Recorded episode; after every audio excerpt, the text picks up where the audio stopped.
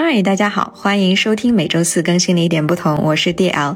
本播客关注自我探索与女性成长，在节目里你可以听到不同女性的职业生涯和成长故事，我们从不同视角探讨生活中的困惑与新的认识，并与你分享美好生活指南。非常开心，本期节目是由 T 走通勤耳机赞助播出。如果你是在通勤路上，或者是在做家务的时候听这一期播客，那么真的强烈推荐你试一下 T 走渊无线耳机。作为一款主打降噪、超长续航的蓝牙耳机，真的特别赞。我已经用了一个多星期，到现在为止都没有充过电。所以呢，它可能是最适合上下班路上听播客的降噪耳机。当我看到你戴渊的时候，就知道你也在听播客。感谢 T 走通勤耳机对本期节目的独家赞助。这次为听众朋友争取到福利啦！欢迎大家在小宇宙评论区与我们留言互动，我们将从留言中抽取一位听众，赠送由品牌方赞助的 T 走通勤耳机一套。期待大家的参与。如果你正受困于一个自己不喜欢的环境，如何一次又一次不断的为自己争取机会离开？如果每一次的变化并不如愿，你是否有余力坚持自己的最初的想法？如果对此内容感兴趣，请收听本期嘉宾艾比达将分享普通女孩的自救故事。听到最后，相信你会收获一点不同的启发与温暖。如果你不想错过每期内容，欢迎订阅一点不同，并加入我们的女性社群。那么接下来，请邀请阿比丹跟大家打声招呼。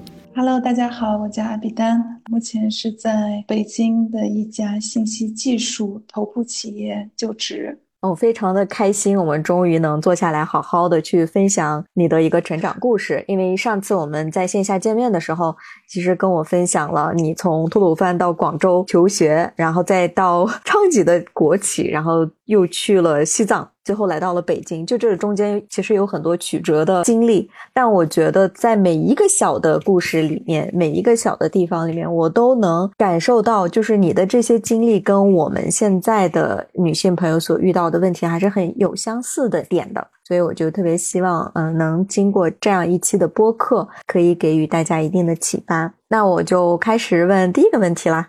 我们回到一切的起点啊，就是你在你的家乡吐鲁番。或者是说你在上学期间，你是一个什么样的女孩呢？因为在我的眼里，你是一个长得很漂亮，然后在小城市又很衣食无忧的长大。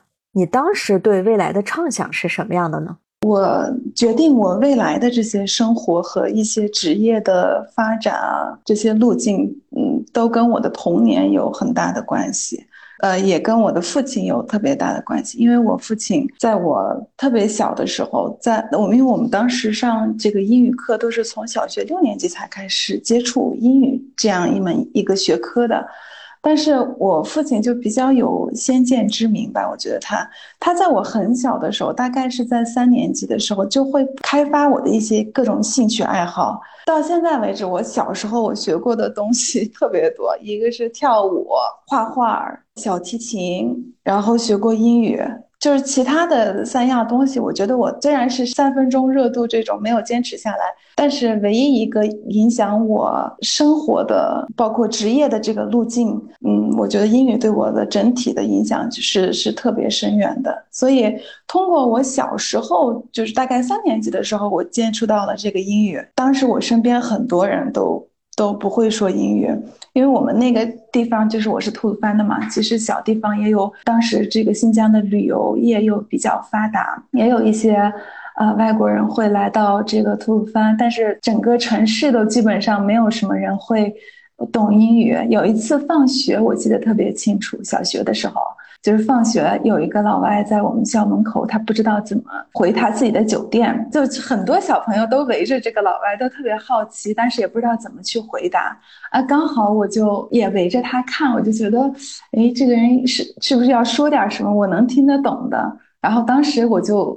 在可能有几百号人吧，小朋友里面，我就呃特别争先恐后的去回答他的这些问题，然后当时所有人都是特别惊讶的那个眼神，让我觉得我特别优秀，特别有那种优越感。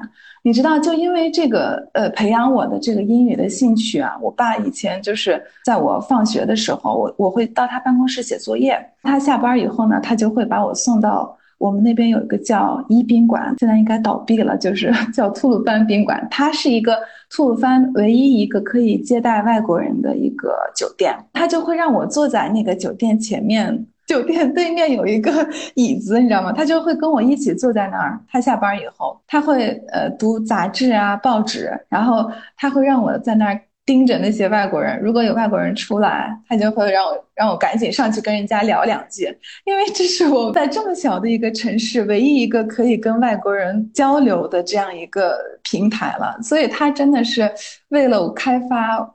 为了让我对这个英语更加执着下去，然后也在不停的给我创造，想尽一切办法去给我创造一个学习的环境。通过这些一系列的刺激吧，就是让我逐渐的对这个英语特别特别感兴趣。然后我在小学六年级的时候，我跟我另外一个同学，我们俩参加了这个。小学生的当时是就是呃英语竞赛，全国奥林匹克英语竞赛。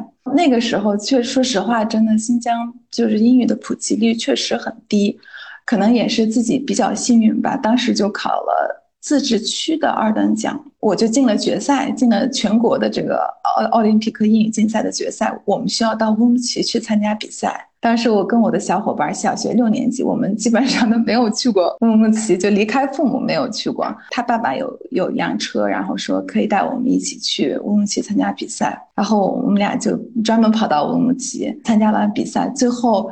呃，那个奖状是在我上初一的时候贴在了校门口。我是拿了全国的，刚才说错了，是新疆的，是拿了一等奖，然后全国是拿了二等奖，一张特别大的奖状贴在校门口，说：“哎，我小学生谁谁谁谁。”获得了全国英语奥林匹克竞赛一等奖，我当时真的感到无比的自豪，你知道吗？然后我就赶紧跟我爸爸就拉我爸说，因为我爸是在医院嘛，就在我们学校对面，我就拉着我爸的手说：“你快去看一看，你女儿拿了一个大奖。”但是我爸是这种，他会引导我去学习，去尽量会创造更好的条件给我，但是他其实不是一个特别善于表达自己的这样的一个人。所以，我我每一次的成功，就是每一次的努力，其实背后的一个这个最深刻的意义，对我来说，我就是想，其实想证明给我爸爸看，你也可以引我为傲吧，这样子，对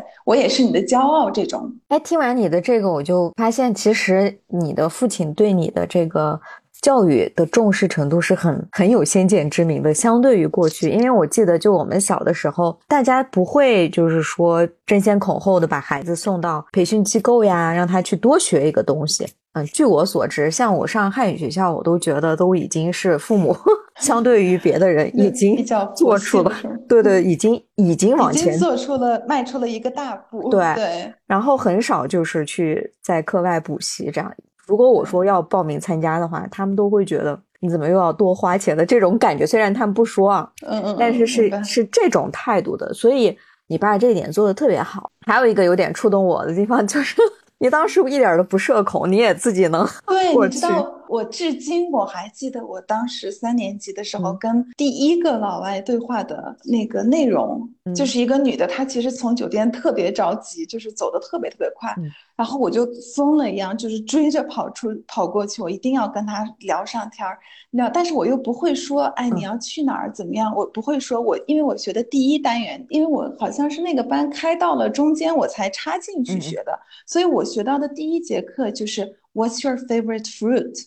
然后我当时我见到他这个老外的第一面，我就说 Hi, my name is Mina。然后我就说 What's your favorite fruit？然后他就很尴尬，你知道吗？他都不，他当时就很敷衍的回答了我，他笑了一下，然后他就很敷衍的回答了我说，嗯，Well, banana。嗯，然后我就不知道我要说啥，接下去。对，我就问他，呃，你叫什么名字呀？你几岁呀？怎么怎么样？就我满脑子都在想，我最近是学了哪些单词，学了哪些句子，就是能用的，我都会在这个跟老外的对话上用上。我每周可能学到的这些。呃，句子呀什么的，我都会在下一次去这个酒店前面的蹲人的时候，我就会用上。所以我觉得这个这个是对我来说比较疯狂的一件事儿。所以其实从那个时候就开始，就是已经有一些外事跟就是外国人去沟通，去跟他们打招呼这样的一个基础在那儿的。你给我讲了这些故事，然后就是你跟父亲之间的故事，我就感觉就是你父亲一方面也是比较严厉的，他给你提供了很多，然后希望你不断的往前进，不断的往前进。就算是你拿到成绩，他也会继续给你指明下一个目标，下一条路该怎么走。你一直也是在努力想要去证明。当然，这一方面会对孩子来说就是制造一定的压力嘛，对吧？嗯。然后另外一方面呢，也不知不觉让你往就是优秀 更好。的这个方向提供一定的动机，所以我现在每次看到就是父母对我们造成的影响，其实它又有好的一面，又有不好的一面。那我们说说到这个，你要从吐鲁番到广州嘛，对吧？嗯，那你当时是就是你父亲对你的这个愿望是什么？然后你自己对未来的这个大学里面的生活和专业，你当时是怎么想的？就是跟他有没有还是一致性，还是有一些不同？就是从小学以后吧，我发现我感兴趣的点就基本上就是只有一个英语，就是一直在延续。呃，我享受这种跟外国人交流的这个过程，然后我享受别人的这种异样的这种眼光和一些好奇的这种投来的这种好奇的目光，你知道吗？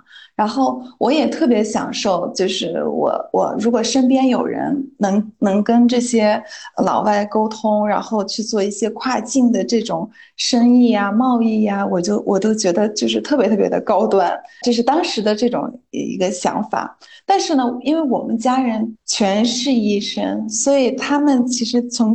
就是我爸打心眼里就是希望我也能成为一个医生，因为他觉得医生这个行业是一个救死扶伤的这样一个行业，也是可以备受尊尊敬的这样一个行业吧。他就觉得，嗯，你在用你的知识赚钱，他觉得语言是只是一个工具，交流的一个工具。但是你要说真的有什么技术含量吗？他觉得没有。但是医生不一样，就是技术就是技术，你永远别人永远都。偷不走的这种东西，然后他觉得就是可替代性会稍微弱一点。如果医生这样的行业的话，但是懂语言的人实在是太多了，就看你要怎么去运用到它。嗯，所以他对我的未来其实他规划的非常清晰，甚至我我们平时聊天的时候，其实我都没有觉得我未来一定要走医生这条路，不管是我开玩笑也好，还是我郑重的。去说这件事也好，他每一次都会反驳，就不同意。包括我们填这个高考志愿的时候，特别有趣的就是，我当时填高考志愿，我爸说志愿由他来填，全权都要他来填，从一本到本科，呃，他说都要填医学类的。然后呢，我当时我就故意给他少报了五十分儿，就是估分的时候，我就故意给他少报了五十分儿。我就跟他说：“我说，你看我这个成绩吧，基本上根据前就是前几年的这个分数线来判断，我基本上考不上一本了，我可能只能考上二本。然后我说一本，你能不能就让我实现一下我自己的这个，不要让我的人生有一个遗憾，就是能考上就考上，能考不上就算了。我觉得大概率应该考不上。”他说：“行，那你一本你自己填，然后二本和后面你就不要管了，我来填。”我说行，没有问题。然后一本我就填了我自己的这个学校嘛，是广外。然后二本到包括大专，他都有填，全部都是医学类的，什么临床医学、口腔医学、护理学，就是填满了。没有，就是整个志愿，我觉得大大专都不用填了，他就一定要填。他他说不行，就是全部都得是呃医学方面的东西。所以他其实并不赞成我从事其他行业的工作。他其实也希望我当时走医学这条路，但是我还是，呃，非常 luckily，我还是 考上了一本。他当时就跟小区的这些邻居都说：“哎，我特别不希望我的孩子考上一本。”然后小区的这些阿姨都在嘲笑他说：“哪有让自己的孩子都都不希望自己的孩子还考考不上一本的这种？”都在嘲笑他。他说：“不行，他没有学医，他没有写医学。”然后他当时知道成绩以后，他也很生气，他也知道他好像也拗不过我了，所以他就说：“嗯，那你未来要走哪条路，就你自己去选择，我没我没有办法帮到你，你只能自靠自己。”我说行，所以这样我就来到了广州。对，我觉得这个地方我突然发现一个特别好玩的一个点，就是当时让你对英语感兴趣，让你对这个 这个行业，就是跟外国人打交道这件事情感兴趣，种下这个种子的人也是你爸。是他，对他其实他是怎么想的呢？后来我有跟他聊到，就是我说你当时是怎么想的呢？他的想法是说，英语加一门技术，这个才是王道。而不是说你单纯的从事一个英语专业的工作，当然我也不是英语专业，所以我当时呃也选选了国贸这个专业嘛。然后他就觉得贸易这个东西也没有什么太可复制性比较强，他觉得就他在他的那种认知里，就是技术就是技术，很难被 copy 的这种东西，对。就是如果如果用特别实用的这个角度去看的话，他说的没有任何问题。对，就是真的是，嗯，当医生确实是没有办法去被别人很快就顶替掉，这是很很正常的。但是一个人的喜好，你喜欢什么，你从内心里面对什么东西的渴求，这个东西和你这个实际的东西，当有冲突的时候，要去选择自己喜欢的东西，是需要很大的勇气的。对，而且再加上我，我好像本身因为就每天从小就是学校、医院、学校、医院这种环境，我对医院其实挺排斥的。就是我不是说。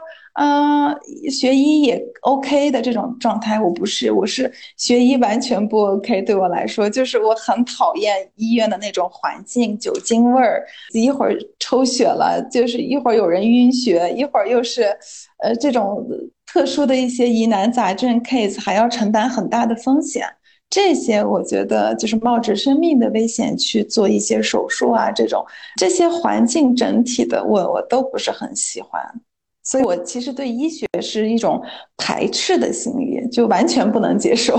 所以，我觉得真的是跟人不一样，因为我之前听过别的就是播客嘛，然后他也是。就是这个孩子，他也是从小跟着自己的家人在医院里面，这种经常有这个机会，然后他反而对医学产生了浓厚的兴趣。当他父母说，当他父母说你不要学医了，当医生太辛苦了，然后他说不行，我一定要学医。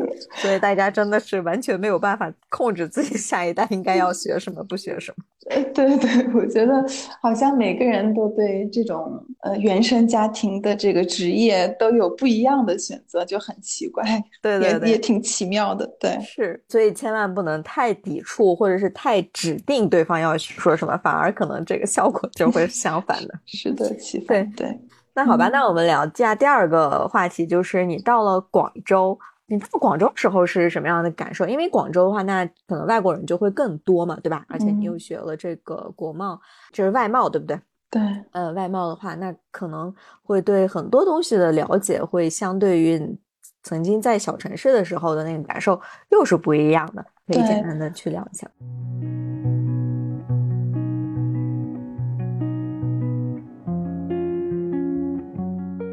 其实我选择广州也是因为我的一个学姐，她她有一次我上高三的时候来学校接我，她开着车，然后突然她她也是广外的，然后她突然接到一个广州的一个朋友给她打电话。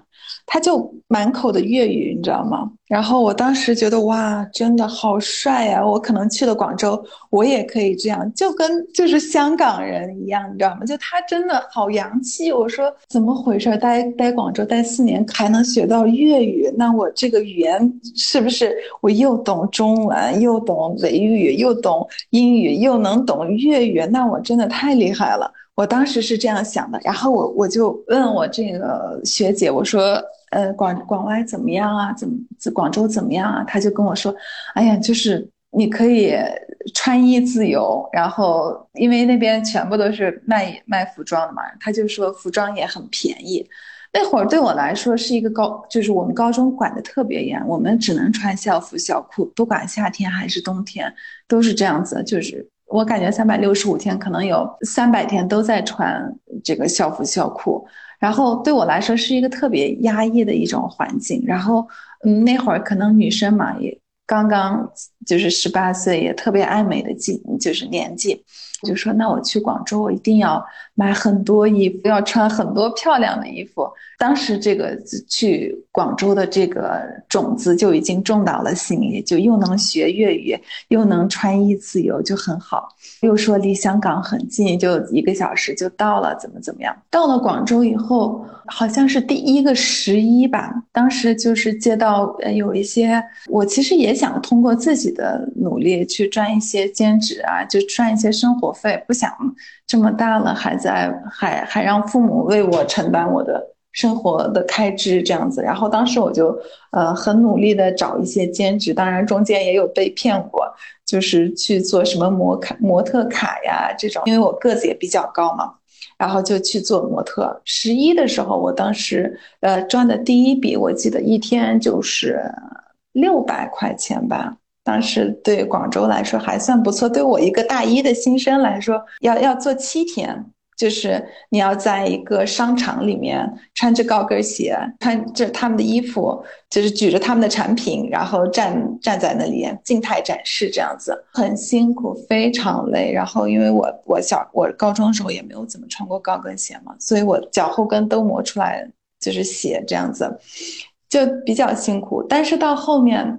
呃，慢慢慢慢的做着做着，我就觉得，呃，突然有一次机会，有一个这个客户在我们做活动的时候，他有问到我说：“哎，那你有一些这个呃外籍模特的这些资源吗？”因为是这样，就是我我做活动的时候，一般客户会把我归到外籍模特这边的这个行列，因为我的长相确实。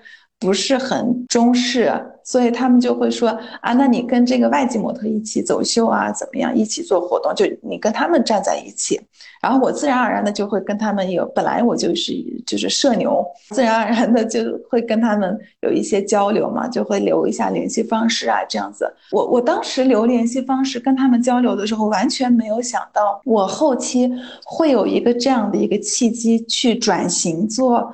外模的一个经纪人，因为当时这个客户问到我的时候，我就突然想到，哎，我不是有有几个认识的吗？那我一个人，呃，走一天的秀可能赚八百块钱，那我介绍他们过去，那我中间，比如说我一个人我可以赚四百块钱，那我介绍十个人过去，我就是四千块钱，这个钱肯定要是要比我一个人的这个体力劳动来的要快。来的要多，然后我就一下子拓宽了我的这个思路，就有了新的这个职业的一个发展。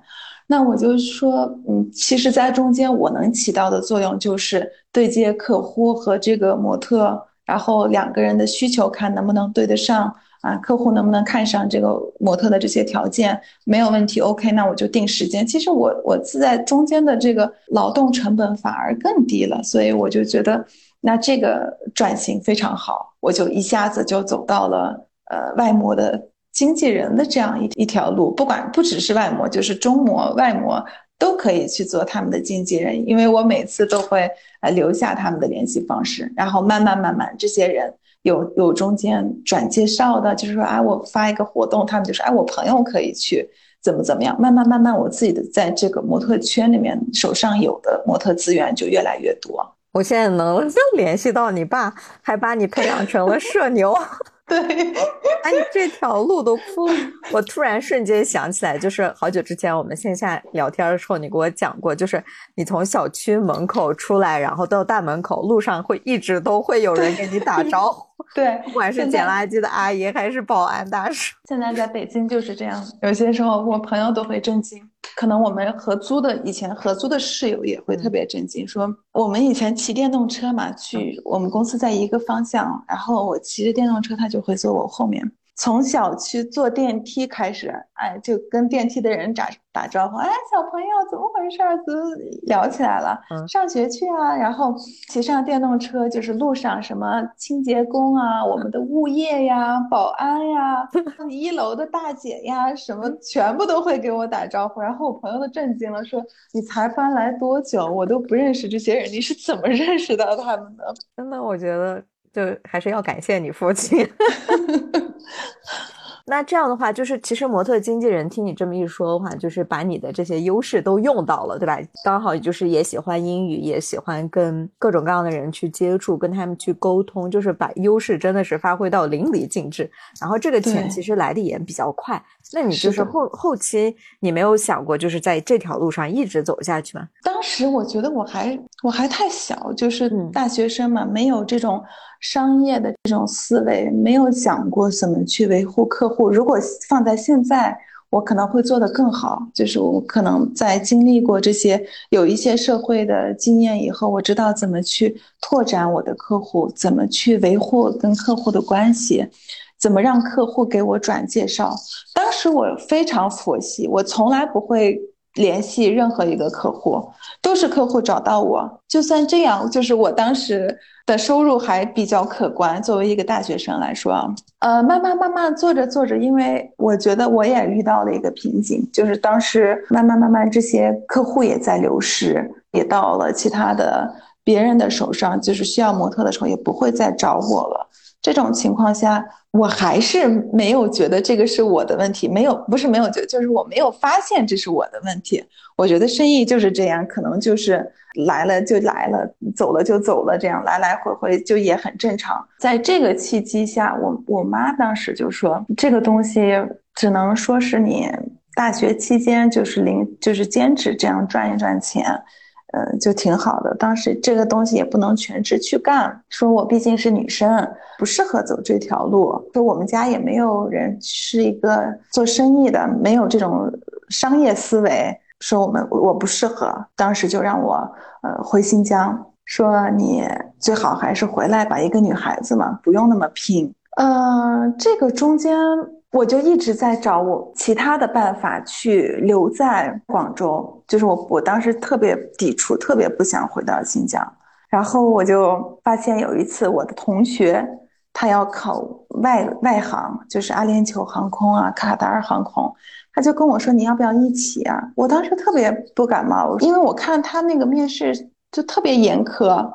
但是我看到阿联酋航空的那个制服的那个图片的时候，我就觉得好美啊，就真的太美了，我一定要考。就是因为这样的一个契机，我就陪我同学去面试，然后同时我我也就想着，哎，那来都来了，那就试一试吧。结果没想到他被刷了，我进到了 final，进了 final 以后呢，要要等半年 final 的结果。我说那我都已经进 final 了哇，我我可以去迪拜工作嘞，那又是一个 可以跟外国人接触的这样一个环境，那不是更好吗？然后我就突然对这个东西很感兴趣了。在这一次的尝试中，我我又觉得我自己可以了，你知道吗？我本来觉得我肯定考不上，就这么多竞争这么激烈，因为有很多呃一些外企呀，甚至当时还有一些华为的一些人。要去面这个空乘，当然我当时也不是很理解为什么，我就觉得哎，我那我还可以不错，但是到 final 的时候。他们问我的这些问题，全部是关于我的服务经验这方面的。因为我大学的时候，我兼职，我最多我就做过模特，然后和模特经纪人，我没有什么端盘子啊，就是做酒店前台呀这种的服务经验。我看我的这些，就是跟我一起进 final 的这些女生，全部都是有过服务经验的人。我在这个期间，我又面了卡塔尔航空。那个时候我就说，既然在阿联酋航空的 final 上我没有服务经验，我很可能大概率我会被刷，因为我回答的问题也并不是很好，因为你没有服务经验嘛，你也自然相关的一些 case by case 的这种东西，你真的没有办法回答。我说那我就去做酒店前台，我就去找找一份这个。呃，服务就是给自己的履历背书添加一份这个服务工作经验的这样一份工作吧。然后我就跑投简历，海投简历在广州。当时我我其实身上也没有什么钱了，因为模特经纪的这个钱都被我挥霍的都差不多了。然后再加上前前后后可能都要半年的时间了，我就去找工作。当时我就找到了一家叫广州日航酒店，至今记得特别清楚。非常远，离市区很远，又是一个日企，所以你知道日本的服务行业就是他们的那个严谨性非常严格。然后我就去做这个酒店的前台。我就是为了这个考试能过，能在 final 上回答上这些问题，及我我要给他们展示我有这个服务经验，我就去做了三个月，差不多做了酒店前台，非常辛苦，这是我至今做过最累、最辛苦，因为要白天黑夜两班倒，而且那个时候我大概是。在九月份去的吧，我差不多十一月份就已经很冷了。然后酒店的门又是那种转的那种门，你知道吧？所以会有那个寒风进来。但是晚上我们还不能睡觉，就没有一分钟是那种偷摸睡觉的。你可以稍微坐一会儿，但是你绝对不能睡觉，所以特别特别辛苦。但是当时我我发现我我在当下的那个环境的时候，其实我也没有很多的抱怨。因为我热爱，因为我的目的就是我一定会考上，我坚信我自己一定会考上，然后我就没有任何抱怨，包括父母问我怎么样，我都说啊挺好的，挺好的，熬过这三个月就可以了。我父母其实也特别不理解，尤其是我爸，你知道，他更不能理解，他说就是为什么这么想不通呢？就是有些东西你失败了，或者说没有考上很正常，就你才。大学毕业就没有迈入一个，你不可能说你一步你就能完全的成功。他说你如果阿联酋航空没考上会怎么样？就也不会怎么样，他不会决定你的未来。而且我我爸就说我不会支持你去做空乘这个行业，因为对你的身体的素质考验会非常高。因为医生都会想到这些方面，说一个女孩子嘛，不用那么拼。他的所有的出发点都是非常实际、非常 实用。对对对，在他的眼里，我就是永远不按套路出牌的这样的一个女儿。就是他让我高考填这个，我又填那个；他让我回新疆找一份工作，哎，我又想方设法就要留在那里。又突然说我要去迪拜，我要去卡塔尔，然后又突然说我要在广州留下来，就至少要在内地这样子。他就特别想不通，说何苦呢？这么辛苦，他就也阻止我，他也不不是很愿意我考这个空乘。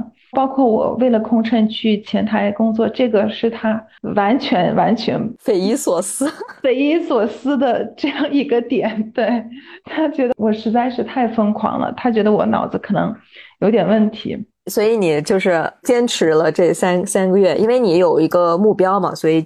过程的这个暂时的困难也都好熬，对吧？那你熬完了呢？熬完了以后去面了，呃，继续面了这个卡塔尔航空。到了 final，final 的时候，我这次我有了服务经验，我表现的非常好，然后我也笃定我一定会过。且包括我面试的当天的，我记得是两个菲律宾的考官，他就跟我说，呃，你是少数民族吗？他说，如果你要去到卡塔尔的话，请你记得带上你的。就是少数民族的服装，我们会有一些演出啊什么的，你可以穿上。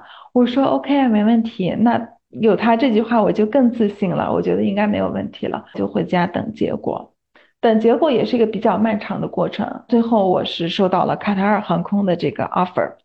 收到以后，当时非常非常开心，我都准备就是收拾行李，哎，提前很久，我想的我可以提前去呀，就是你规定我是什么时候入职，但是我可以提前去在那儿玩几天，怎么怎么样？但是那个时候因为一些原因，包括我父亲自己的这个意愿也比较反对的这种声音也比较强烈，所以他还是说不建议我去。刚好当时这种种种。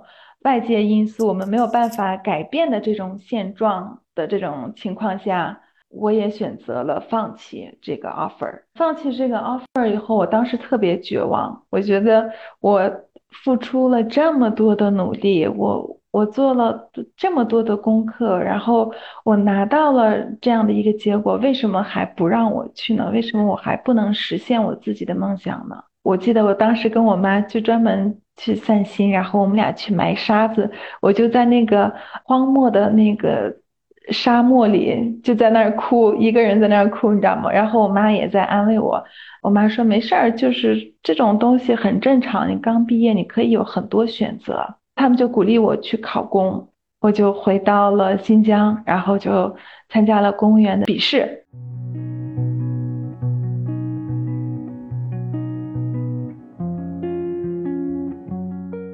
考公这个决定实在是对我来说太突然了。我记得考公时间是四月份还是五月份来着？我就是离考公只有一个月的准备时间。当然，我那一个月也是真的非常努力，每天都在熬夜看书这样子。但是我也没有考公的这种经验。实际上，并不是说我答的不好，是我完全没有做完。就是我做完了，但是我没有时间腾到答题卡上。而且我当时嗯，志愿报的也很高，就是第一次我就很生气，当时我就就有也有点怄气吧，就是。我就报了自治区人大，可能也有点眼高手低的这种。我我觉得我不能再在吐鲁番，我至少也能要也要在乌鲁木齐考公。当时要六个人可以进面试，我考到了第八名。这样的话，考公也失败了。当时对我来说又加了一层这个创伤，我我特别受伤。我觉得，嗯，这好像是现实。就我好像又不行了，就也没有我自己想象中的那么优秀啊，考逢考必过的这种。虽然我一直都不是一个什么学霸，但是我觉得我这么多次的面试经验呀，我这么多次的努力，我一定会有一个好的结果的。就是相对大学生来说，因为我在大学的时候也有一些工作经历嘛，所以我觉得我在社会经验这方面其实。会稍微比别人占一点优势。考公失败以后，我就给当时新疆的一家头部电力公司投了简历，当时也就是录取了。被录取以后呢，我当时非常开心，因为这家头部企业在新疆来说也是非常不错的，算是一个龙头企业吧。我提到哎，我入职这家公司了，我同学呀或者我朋友都会。表示很羡慕。当我进入这家公司的时候，因为他是在昌吉，我在昌吉，我也没有朋友，我没有亲人，我觉得特别特别孤独。孤独倒是一方面，我觉得好像我的未来的这个职业发展一眼就能看到头。呃，我差不多就没有什么太多的变化，可能只是职位上的这样调整，没有机会是说去到其他的城市啊，这样再加上一些当时的这个环境因素，我我觉得我还是不是很习惯新疆这边的整体的生活的环境吧，那就习惯了，嗯，在内地很自由自在，素面朝天，也没有人管我，就这种状态跟我想象中的偏差还是比较大。另外，我们当时是住宿舍，我们宿舍都是在那个园区里面，我们工作也是在那里，宿舍也是在那里。可能工作地到我的宿舍十分钟吧，走路。我们那个园区又有吃饭的地方，我又没有朋友，我就完全可以不用出这个园区，你知道吗？我发现我在那儿工作以后，我好像就是在一个快乐的监狱里，就每天吃饭、工作。呃，睡觉都在一个地方，就是周而复始，每周每周都没有一个新的花样，我就觉得，嗯，这里不适合我，那我我要自救，我要想办法离开这里。我我当时就是萌生了这样一个想法，但是当时也不知道要怎么去说，嗯，有什么新的想，就是不知道该怎么去落实这件事情。哎，这个地方我就感觉让一个社牛待在一个小园区里面。对，我就突然想到那个《肖申克的救赎》里面有的一个台词，就说 “Some birds aren't meant to be caged”，是吧？就是有些鸟就是注定没有办法是困住的，然后它们的羽毛实在是太耀眼了，所以 你要开始拿到你的那个《肖申克》夹到他那个圣经里面的小 小小的那个叫什么那个锤小锤，看看你怎么从这个快乐的监狱里面看看是怎么逃出来的。对，有一次，我觉得我可能这种事情，可能也就是大一新生或者刚毕业的大学生能做得出来。我我现在也挺佩服我当时的这个勇气的。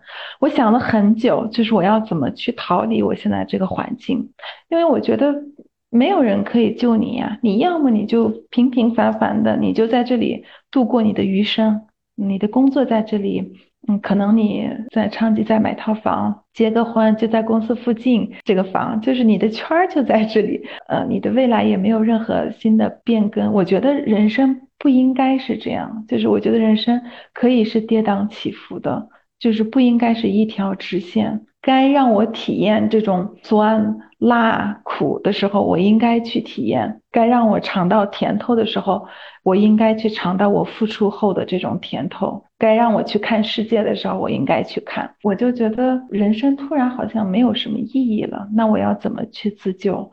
我想了很多很多办法。我我真的有在每天吃完饭，我就会发呆，就坐在我那个宿舍里。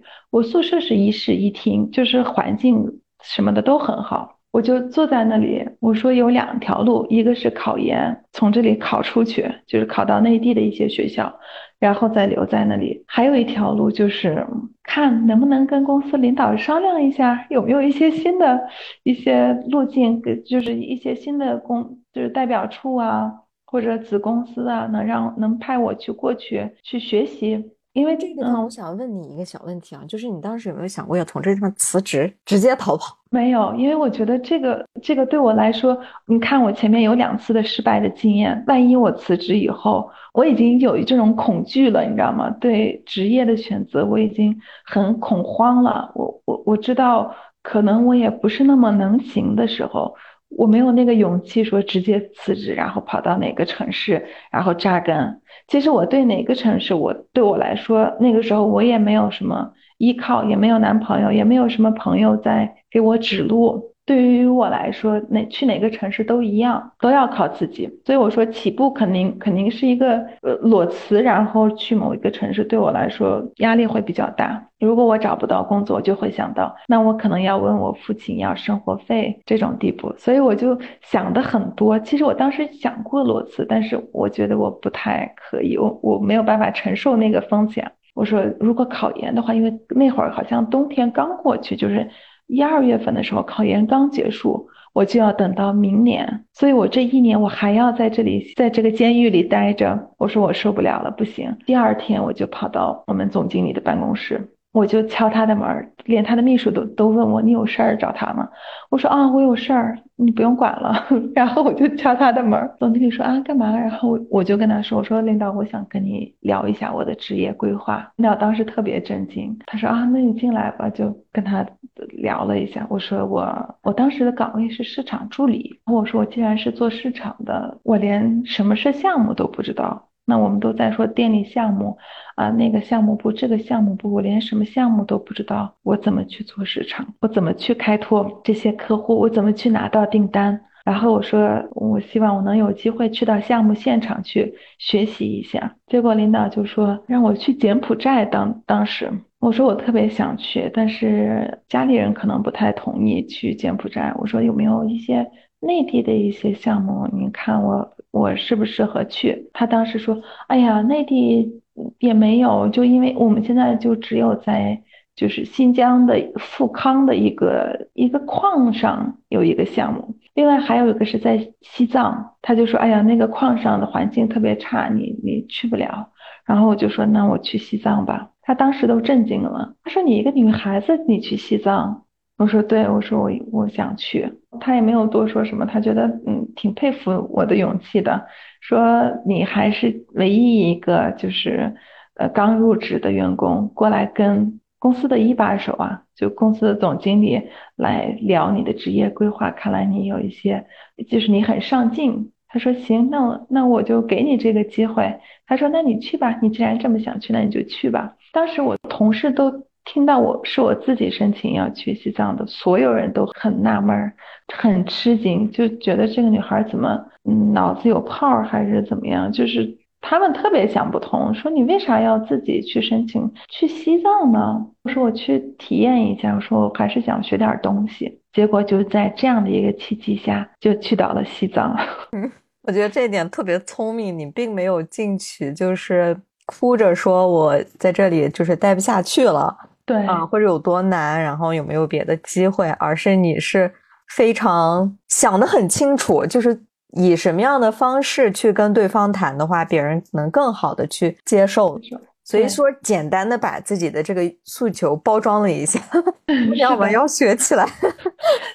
对，就是为了自己的目标吧，反正也是想了很多很多办法。我觉得这一条还真的是我，我当时就在想，那我不说失败的概率是百分之五十，那我如果说成功的概率就是百分之五十，那我到底要不要说呢？因为我也只有这一个机会是快速能让我脱离这个监狱的，所以。我就说，那我试试呗。那我的代价是什么呢？大不了我就还是维持原状呗，顶多他就嘲笑我一下。那我能有什么损失呢？我没有什么损失，那我就就去说了。所以我们现在就是来到了下一个环节，就是西藏。天呐，对，转折太多。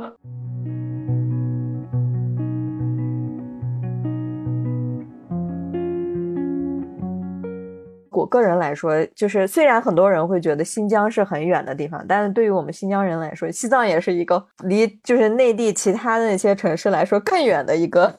是的，对，来到西藏以后会有高反。当时来的时候也想过，然后也跟父母说了，哎，我说我自己申请的去西藏，他们也很震惊。但是我父亲又还是很想不通，说就为什么呢？就永远他一直在寻找我身上这些问题的答案，就为什么呢？你又好不容易把你按下去了，好不容易说，哎，你有一个工作了，就在新疆。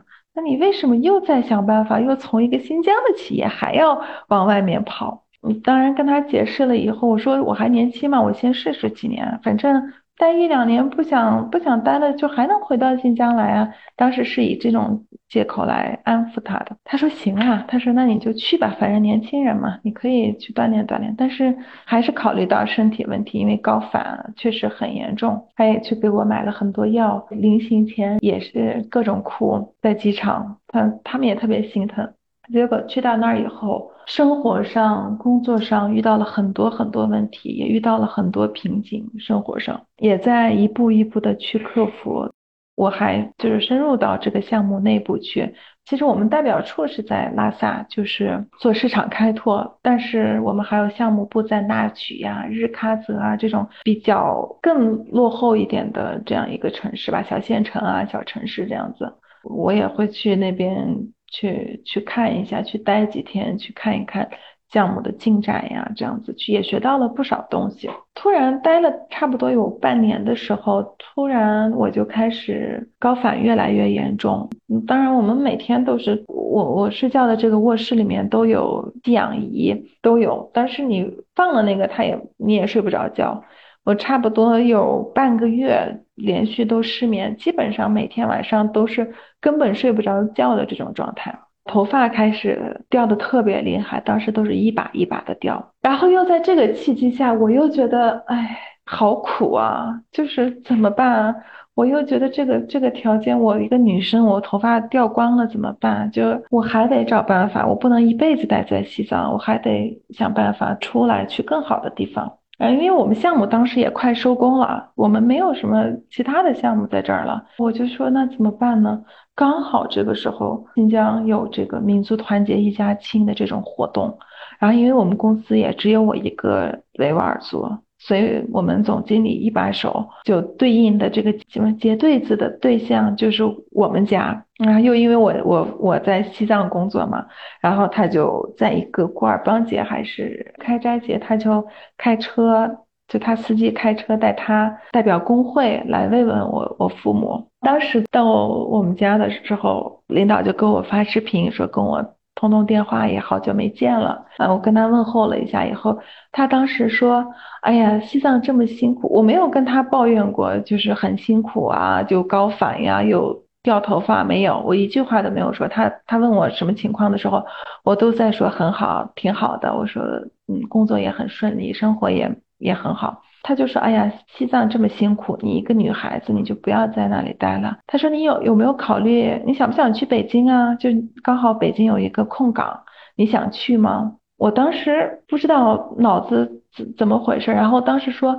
我说领导，那个我在西藏挺好的，我再学习一段时间，我再体验一下这这边的生活，我再在工作上再努力一下。”然后我说我现在可能还配不上去北京。他说：“哎呀，不用。”他说：“你现在就可以去，怎么怎么样？”我说：“还是想呃多学点东西在这儿，然后再去。”他说行吧，那你嗯，等你考虑好了再说吧，就挂了。当天我一晚上没有睡着，我毕竟也是积累了这么多的社会经验，经历了这么多的事情，我发现一件事情，就是机会有些时候来的时候，你如果抓不住。那他真的会走，跟你的能力、跟你的背书也没有什么太大的关系。有些时候可能真的就是因为你努力了，所以你这个机会就给到你了，然后你又没有抓住，你就会流失。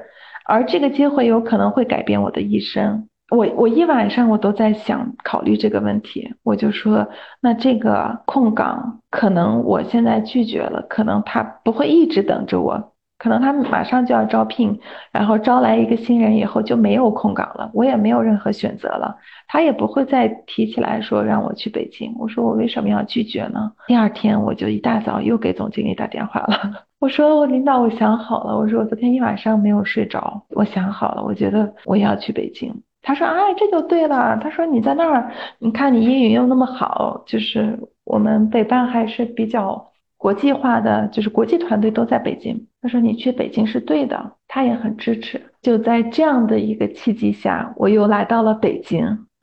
我的天呐！我你刚刚说的时候，我都替你捏一把汗。就有时候真的这个机会你都不知道是怎么来的，就是你很努力，你就是你心里面可能就是想着我要离开，然后该怎么办的时候就。说不准就给到你了，但是给到你的时候，你能不能把它接住？你能不能有那份勇气，对吧？对，因为当时我总觉得，嗯，我配不上北京的这个岗位，觉得我自己不够努力，怎么怎么样，就是会会产生自我怀疑。因为你连续两次有过失败的一些经验以后，你就会自我怀疑，说到底要不要去？如果干不了这个工作，会不会被劝退或者是怎么样？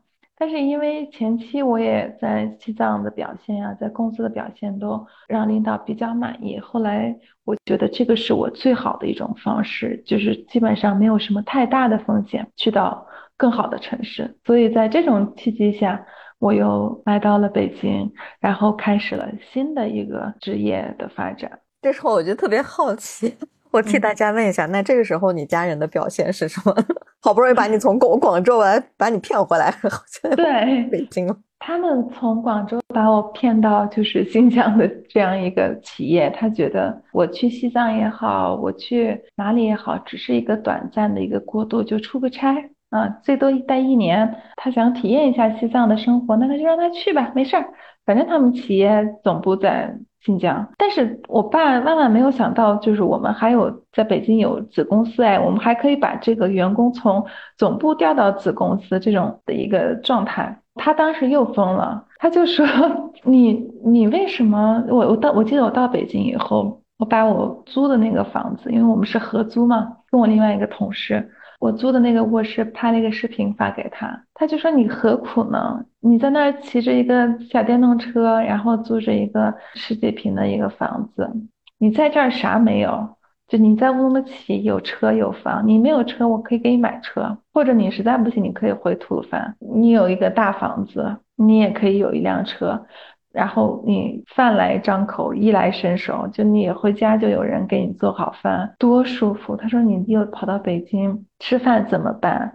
找男朋友怎么办？就大冬天的骑着电动车，他说你你会一辈子骑电动车吗？你你能经受得住这种你的同学啊什么的朋友都在开着好车，然后你一个人骑着电动车吗？你不觉得你自己很可怜吗？他说女孩子为什么要这么拼？他实在是想不通，就好有好的生活，我们这么努力的，就为了给你提供好的生活，反而你自己在自讨苦吃的这样子。我就说，其实这些物质不是，并不是我特别关注的点。我可以忍受，嗯，稍微贫穷一点的生活，稍微平凡，就是我可以没有那么有钱，但是我想实现的是我自己的价值。我觉得我在新疆，我在那个岗位，我没有什么太大的价值。但是我在这里，我发现我能把我的英语用到很好。我发现能通过我的这种社牛，我能有更多的人脉的资源。我有这个方面的优势，我会我会比别人干这份工作干得更好，就干得更起劲儿。然后有什么这种类似于公司的一些危机公关呀，这种外事的一些事情需要我们去出面的时候，我也能解决得非常好。公司也有这个需求。但是在新疆没有这个需求，他不不需要有什么外事，也不需要有什么公关的这样的一个团队。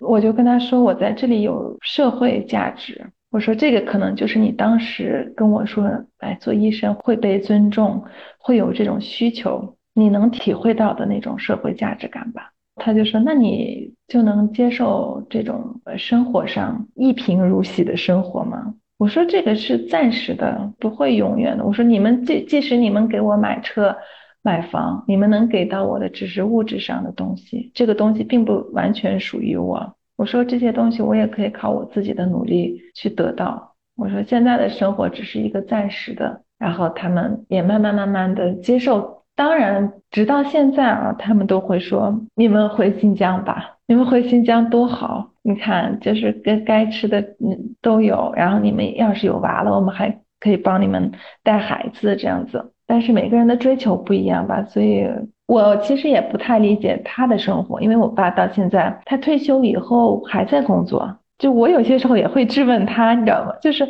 那你为什么现在还在工作？你都退休这么久了，你还在诊所上班，你缺钱吗？你也不缺钱。你有这么高的退休金，而你有这么多的呃存款，有房有车，你缺钱吗？他说不是，他说他现在就是人退休以后会从这个社会价值感会一下子坠落，就是暴跌，脱节，嗯，对，会会跟社会脱节，然后会觉得他没有没有被别人有这种需要，对，他就一下子觉得没有任何价值，生命也没有意义的那种，所以他说。嗯，其实我坐在诊所也不会很累，但是我有被别人需要，我能给别人提供一些我自己的知识啊什么的，我就会觉得很快乐。嗯，他说，哪怕我现在不赚钱，我觉得我坐在那里也很快乐。就是他的他的目的还是不是说工作，不是说赚钱，对他就是享受，尤其是男生吧，我觉得男的可能。更更加享受这种社会的这种价值感啊！当然，这种这种感受在女性的身上，现在我觉得越越发的强烈，只是以前被压抑掉了。对对对，你们两个还是非常像的，其实。对，但是我们又互相不理不理解对方，你知道吗？我现在就会说，我如果退休了，我绝对不工作，我我就花我那些退休金就够我花就行了。但是他就说，哎，等你退休了你就知道了，就可能我们女性就是等到了那个年龄，可能也会体验到他的感受。是，所以他没有在我的环境里，他也不知道我在追求什么。但是其实我们俩有一些类似，也有一些完全不同的一些想法。我我们和家人的关系就是，我们其实就是一面镜子，彼此真的很相像。对，但是都想把把对方塑造成跟自己更像的，嗯，对，一样的这种人，在同一个环境，同样的一种方式去解决一些不一样的问题。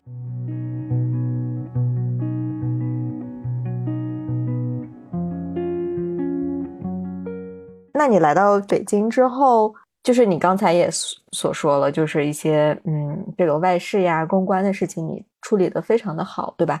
然后你其实现在是已经从原来的公司辞职，然后又换了一个公司。上次我们聊的时候，就是你又会有一些更多更多的一些挑战。对对，在在之前的单位，因为也工作了。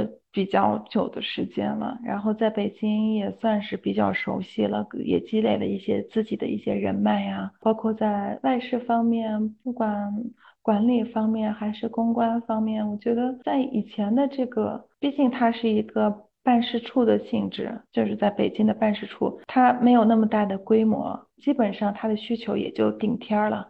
就是我一个人也差不多都能做到很好了，对。然后我发现我没有一个新的东西进来，就是没有一个新的知识，我会慢慢慢慢跟别人会有更大的差距。然后这个时候，我觉得如果我还在那里待着，我有可能会被替代，也有可能会一直就在这个水平待下去。但是社会是残酷的，社会在不停的更新迭代，我也害怕。自己会哪一天等我到了四十五岁或者四十岁被这个社会淘汰，我我没有更多的选择权。当时也有一些黑天鹅事件刚好在这个节点上发生，我也在做了一些比较两难的一些决定。的情况下，也在这个契机下，我当时也特别想离开这家公司。呃，我觉得我应该去学点新的东西了。刚好我其实挺相信那个吸引力法则的。我每一次特别特别渴望的时候，就总会遇到一个新的转机。我特别特别渴望，我在想办法，每天都在看这个 Boss 直聘啊，什么这些招聘的一些软件，在找新的岗位的时候，当然我都没有投过，他们就有一个猎头给我打。打来电话说，哎，有一家新的这种 ICT 行业的头部企业，觉得你还不错，你要试一试吗？我说 OK 啊，那我就试一试。当时也没有想着自己一定会过来，就想着试一试呗。结果面试的过程中，哎，对方就是现在的这家公司觉得我还不错。然后当然也问到了一些我完全没有涉及到的一些领域，我当时就觉得哇，好高端呀！就如果我他们愿意要我的话，哪怕我降薪进这家公司，我觉得我都值，因为我能学到东西。最后面试也非常顺利，就进到了这家公司。现在进来以后，大概有了七个月的时间吧。我入职以后，我觉得我的。进步是在井喷式的这种进展，包括以前像这些呃数据分析啊，这些 Excel 这种各种什么可视化什么的甘特图这种东西，我根本就没有接触过。嗯，我在这个过程中也在不。不停的学习的过程中，也在不停的被他们蹂躏，然后他们也会，我的现在的一些同事就会问我啊，你你你不会这些东西吗？啊，这个都是很基础的呀，你怎么不会这些东西？就会逼我去去学习，逼我去学到更多的知识。当然，现在的这个。呃，我我的工作范围啊，工作职责在慢慢慢慢的扩大。随着你掌握的技能越多，呃，你会迎来新的挑战，你再继续接受挑战，所以你懂的东西也会在越来越来越来越大，越来越大。因为我现在也会负责签证这方面，工作签证啊这种，像工作签证有一有一部分有一些公司是 HR 方去做的啊，有一些是这种管理办啊这种。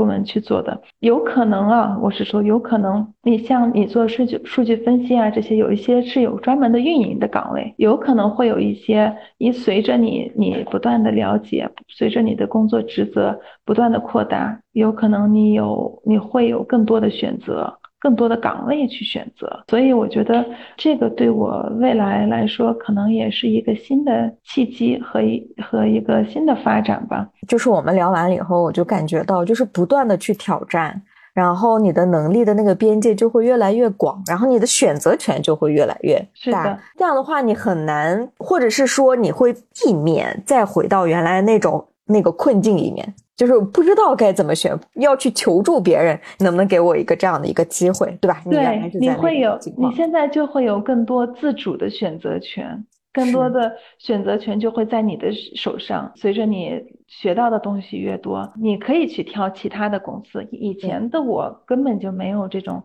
能力去选择，我只只有被别人选择，或者说像你说的，我只能哎求助于别人，能能帮我一把这种对。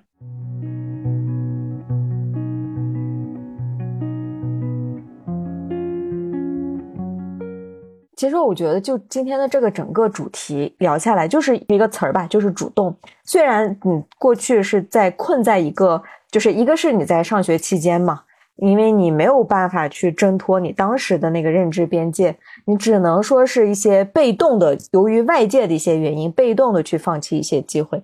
然后被动的去听从家长，虽然中间也会有一些挣扎，然后在一个仅有的非常没有选择空间的地方，就是主动的去求助，其实这也是非常好的。包括其实很多我们群里面的姑娘也会问：哎呀，我现在目前的这个岗位。或者这个环境我不是很喜欢，那这个时候其实我觉得你去诉说、跟别人请教，这是一种一种方式。另外一种就是你刚才也说了，就是你会不断的去培养一些能力，就不要一直待在那里，一直抱怨说我怎么一直困在这儿。而是在这个过程当中，给自己挤时间去拓展、拓展自己的能力边界。然后这样的话，有一天你也接到那个电话，就说：“哎，要不然有一个这样的机会，你要不要去？”的时候，你就能迅速反应过来，去去去。对对 对，就不会再犹豫。是，嗯，或者是也会有这个能力和底气去直接离开。我觉得这个是需要一定的过程的，并不是谁都是天生就有这种的能力的。说到最后，其实这个就是一个自我拯救的一个故事吧。对，希望我们都能获得这样的一个能力，因为呃，生活中发生什么我们是没有办法控制的，但就是这件事情真的已经发生了，我们除了接受之外，那接下来的那些路还是需要靠自己去完成的。嗯，是的，所以我觉得有些时候也要居安思危一下。嗯，这是我一直以来，不论我是在广州也好，在昌吉也好，在西藏也好，再到后来的北京，之前的单位和现在的单位，我始终会有一种危机感。我会想，如果这份工作不要我了，我能去干嘛？当然，这个过程中我也有过像很多的学习啊，学 Excel 啊什么的，学那个学这个，也考过研。虽然考研也失败了，但是我觉得这个过程中，呃，包括我我可能之前像面阿航啊这种，最终也没有去。可能有些人会说，啊，那有什么用呢？反正你都没去，对吧？但是我。